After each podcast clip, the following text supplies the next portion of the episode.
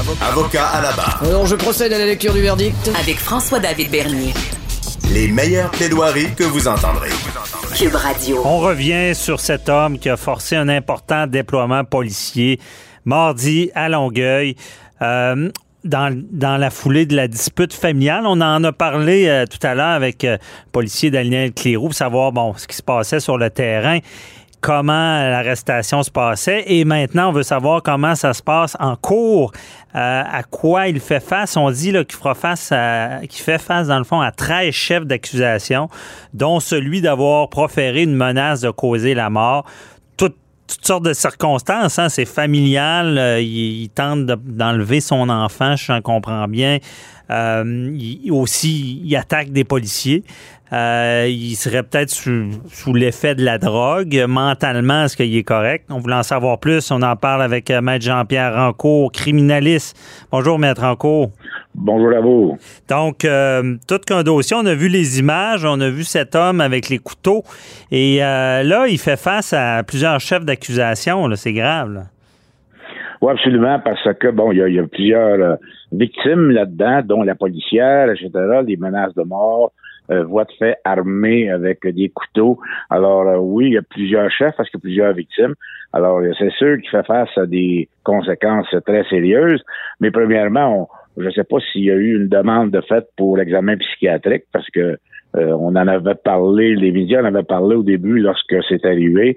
Est-ce que c'est un individu qui a des problèmes psychiatriques? C'est possible.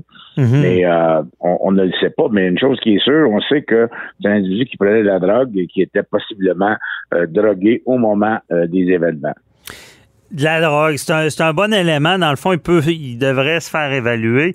Mais euh, beaucoup de gens se disent, euh, c'est ben, c'est beau, il, a pris de la drogue, il est dangereux, il commet ce genre de crime-là. Est-ce qu'il est pardonné parce qu'il s'est drogué? Non, absolument pas. L'intoxication volontaire, hein, quelqu'un qui prend de la drogue ou quelqu'un qui prend de la boisson, on ne peut pas amener ça comme défense au geste posé on pourrait toujours, éventuellement, si on est déclaré coupable, amener ça sur sentence et dire, écoutez, j'avais un problème de drogue et pour comprendre le geste. Mais ça ne peut pas excuser le geste. C'est pas une défense l'intoxication volontaire. Par, par, mhm. exemple, on sait qu'il y a une défense pour l'intoxication involontaire. Si, par exemple, quelqu'un mettait une drogue dans votre verre, vous la buvez et vous ne savez pas que c'est là et que vous commettez un crime en conséquence de ça, peut-être que vous pourriez euh, euh, plaider que vous avez été intoxiqué involontairement. Mais lorsque c'est volontaire, peu importe si on vient à la fin en disant, je ne savais plus ce que je faisais, j'étais tellement intoxiqué que je savais pas ce que je faisais, ce n'est pas une défense. Donc, c'est un peu pour nous protéger. Quelqu'un dans notre société, je pense que c'était pas le cas avant, là, ne peut pas arriver puis se droguer puis commettre des crimes. C'était trop facile de faire ça. Oh, absolument. Et ça, c'est clair dans notre dans notre droit euh, criminel que l'intoxication volontaire n'est pas une défense à un crime. Mhm. Alors, euh, c'est important de savoir ça. Bon, Maître Ranco, je mélange les cartes un peu plus. S'il y a drogue, et maladie mentale, c'est quoi la règle? Es-tu responsable? Ben- Peux-tu être responsable? S'il a pris de la drogue puis ça a enclenché sa maladie mentale, est-ce qu'il pourrait être non criminellement responsable? Ben, si on est capable de démontrer qu'il y a une maladie mentale qui fait en sorte qu'il ne, ne peut pas distinguer le bien du mal et qu'il n'est pas euh, criminellement responsable, euh, le fait qu'il ait pris de la drogue ne changera pas grand-chose parce qu'il y a une maladie mentale. Est-ce que la, la, drogue a augmenté sa maladie mentale? Ça, c'est une question de fait à ce moment-là que les psychiatres vont débattre. Euh, un psychiatre, par exemple, de la couronne pourrait dire, écoutez, il y a une certaine maladie mentale, mais s'il n'y avait pas pris de drogue, ça n'aurait pas ça n'aurait pas amené l'individu à souffrir d'une maladie mentale qui fait en sorte qu'il est donc criminellement responsable, alors que l'autre psychiatre va dire, ben, écoutez, il y a une maladie mentale, le fait qu'il qu de la drogue n'augmente pas à, euh, cette maladie-là, elle est préexistante, mhm. donc à ce moment-là, il pourrait s'en servir comme défense. OK. Et est-ce que c'est un peu la même chose pour la prise de médicaments? Quelqu'un, bon, qui est diagnostiqué, euh, il est schizophrène, mais là, il il prend pas ses médicaments. Puis c'est pour ça qu'il tombe en crise puis il commet des crimes. Est-ce qu'on peut lui reprocher de ne pas prendre ses médicaments? Non, ben ça, on en a plaidé beaucoup euh, des causes de meurtre, même euh, de schizophrènes paranoïdes qui, à un moment donné, ne prennent plus leur médication. Pourquoi ils n'apprennent plus? C'est que euh, en la prenant, ils s'aperçoivent qu'ils sont bien. Mhm. Ils pensent pas qu'ils sont malades, ils se pensent corrects. Donc, ils arrêtent de prendre leur médication. Ça, on ne on ne pourrait pas leur reprocher. On, on- on va essayer de les aider après pour qu'ils prennent leur médication, mais le fait qu'ils ne la prennent pas parce qu'ils pensent qu'ils sont corrects, euh, Mhm. euh, bon, on ne peut pas reprocher ça. Ça doit être dur de forcer des gens à prendre des médicaments. là. Ouais, c'est ça le problème quand on fait affaire à des, des, des personnes qui ont une maladie mentale importante comme la schizophrénie. euh, on veut qu'ils prennent leurs médicaments. Alors, moi, j'ai toujours prôné le fait que ces médicaments-là devraient être donnés euh, et, et obligatoires par une infirmière ou un médecin euh, pour s'assurer que l'individu n'arrête pas de les prendre. Moi, j'ai j'ai pla- j'ai plaidé plusieurs causes de meurtre dans ces cas-là où c'était l'individu avait cessé de prendre sa médication, était euh, complètement là, hors de lui, schizophrène. Alors, euh, parce que c'est lui qui décide de la prendre ou pas. Alors, c'est ça qui n'a pas de bon sens. Ouais.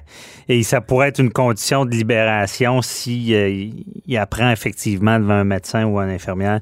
Je comprends. Euh, et bon, on revient sur cet homme, là, bon, 13 chefs d'accusation.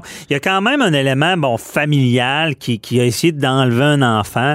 C'est pour ça qu'il y a beaucoup de chefs. Il a, il a essayé, il a foncé sur une policière. C'est quoi le pire crime qu'il a commis dans cette histoire-là? Ben moi, je pense que c'est avec, euh, je pense que c'est la sœur ou la voisine là, qui euh, a reçu des coups de couteau, euh, qui euh, parlait sur les médias de, dernière- ben, hier, aujourd'hui, euh, comment elle était traumatisée. Ça, c'est le crime à peu près le plus grave quand tu agresses euh, avec une arme une personne.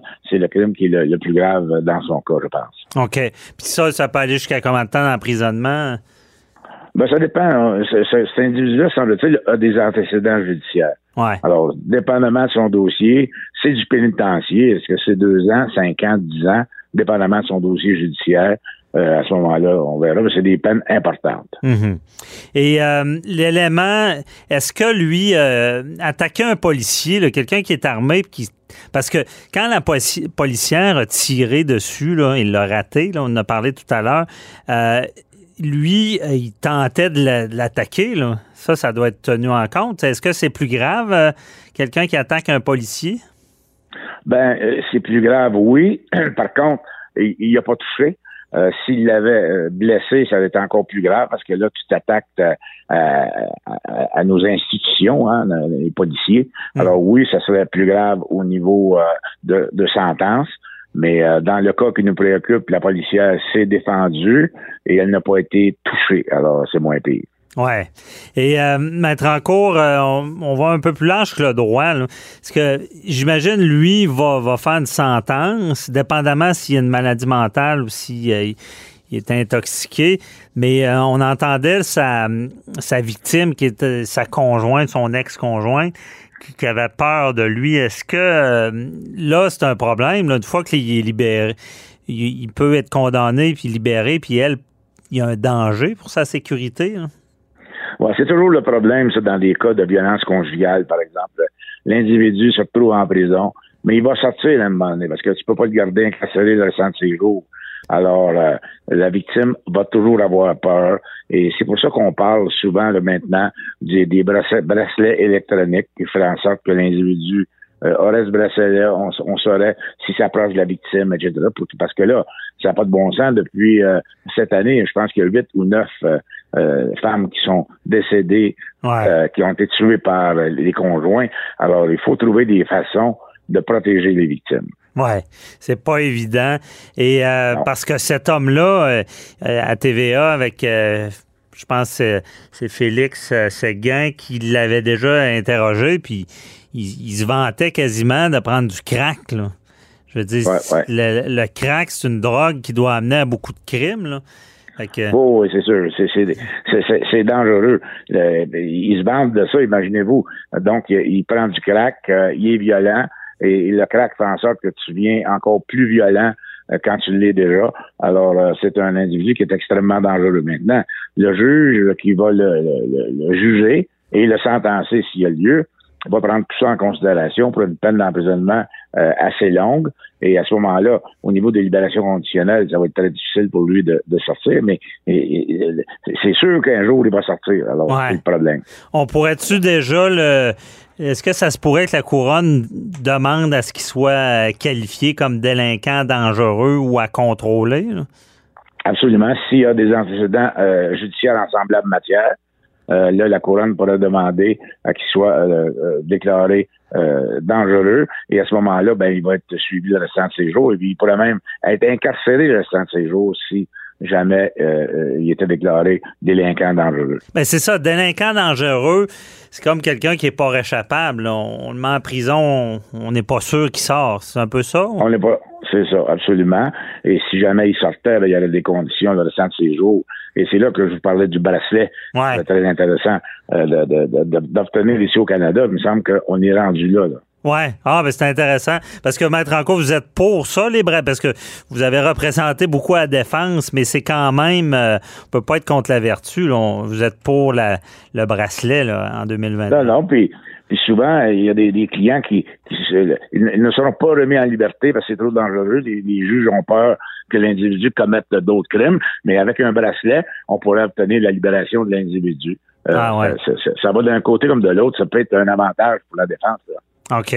Mais en ce moment, les technologies, on n'est pas là, là à, à, ce qu'on voit. Là. Ben, c'est ça. Euh, vous savez, le système judiciaire, c'est ça, c'est le système qui prend plus de temps à, se développer. Et là, avec la pandémie, on a vu qu'on a avancé beaucoup là, avec des vidéoconférences dans nos cours, etc. Hmm. ben, peut-être que ça va donner un coup aussi pour que, au niveau technologique, on aille plus loin là, avec les bracelets électroniques. Ben, effectivement, avec neuf euh, j'ai de la misère à dire, féminicides euh, en à peu près neuf ou dix semaines, là, c'est, il, est temps qu'on se réveille et qu'on trouve euh, d'autres genres de solutions. Merci beaucoup, euh, Maître Anco.